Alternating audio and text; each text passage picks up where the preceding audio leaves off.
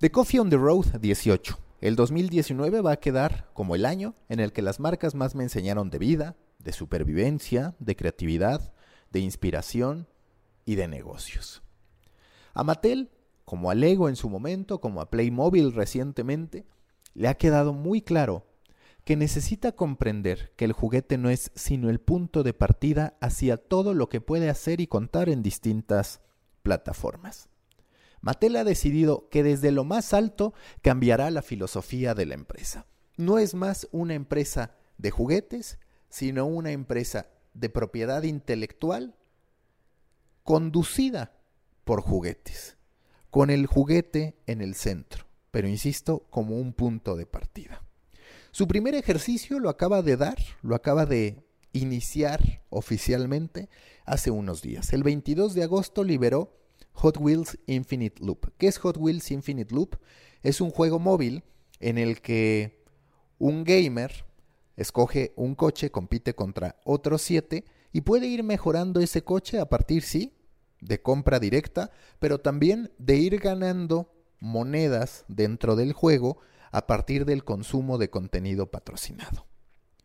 Mattel con esto está aspirando a dos objetivos. El primero es reposicionar el valor de la marca Hot Wheels con quienes siempre han sido su audiencia. Entiéndase, personas de 30 años o más que crecieron jugando en su infancia con los cochecitos de Hot Wheels. Y enseguida están las marcas.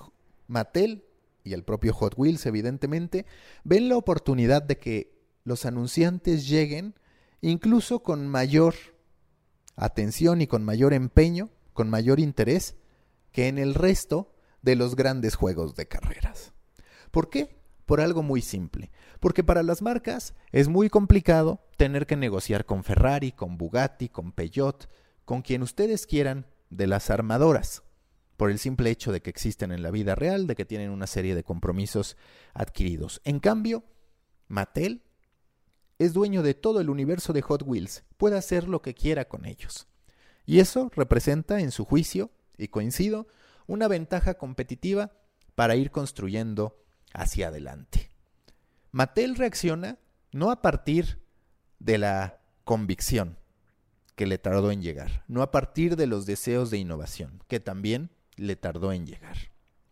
Reacciona a partir de la urgencia de recuperarse después de una serie de golpes a lo largo del 2018 y comienzos del 2019. Desde que Toys R Us anunció su cierre, cayó en reportes financieros, Mattel, sumamente negativos, lo que los llevó a tener que prescindir de 2.200 personas, a reducir costos de 650 millones de dólares, incluyendo también la venta de una serie de sus oficinas y fábricas en México.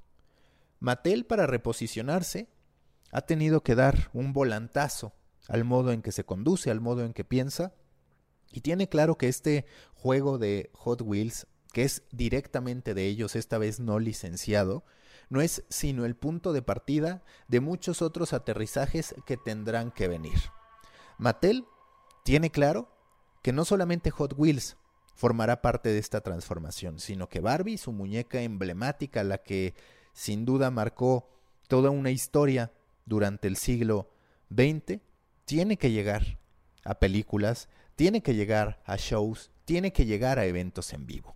Esa es la prioridad de Mattel. Es como Mattel se plantea no solamente estar sobreviviendo, sino también construir el futuro y convertirse en un jugador relevante.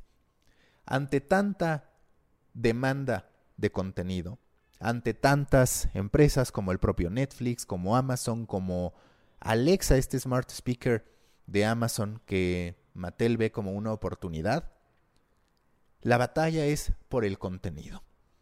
La batalla es por los universos que se puedan tener. Y en este sentido, se puede decir que aunque antes no lo sabíamos o ellos mismos no se habían dado cuenta, Mattel tiene una gran oportunidad, porque el mundo de Barbie y todas sus posibilidades sí que tienen valor. Porque Hot Wheels y todas sus posibilidades sí que tienen valor. A partir de eso, con esa convicción y con esa atención a su producto, es que Mattel espera lograr sobrevivir.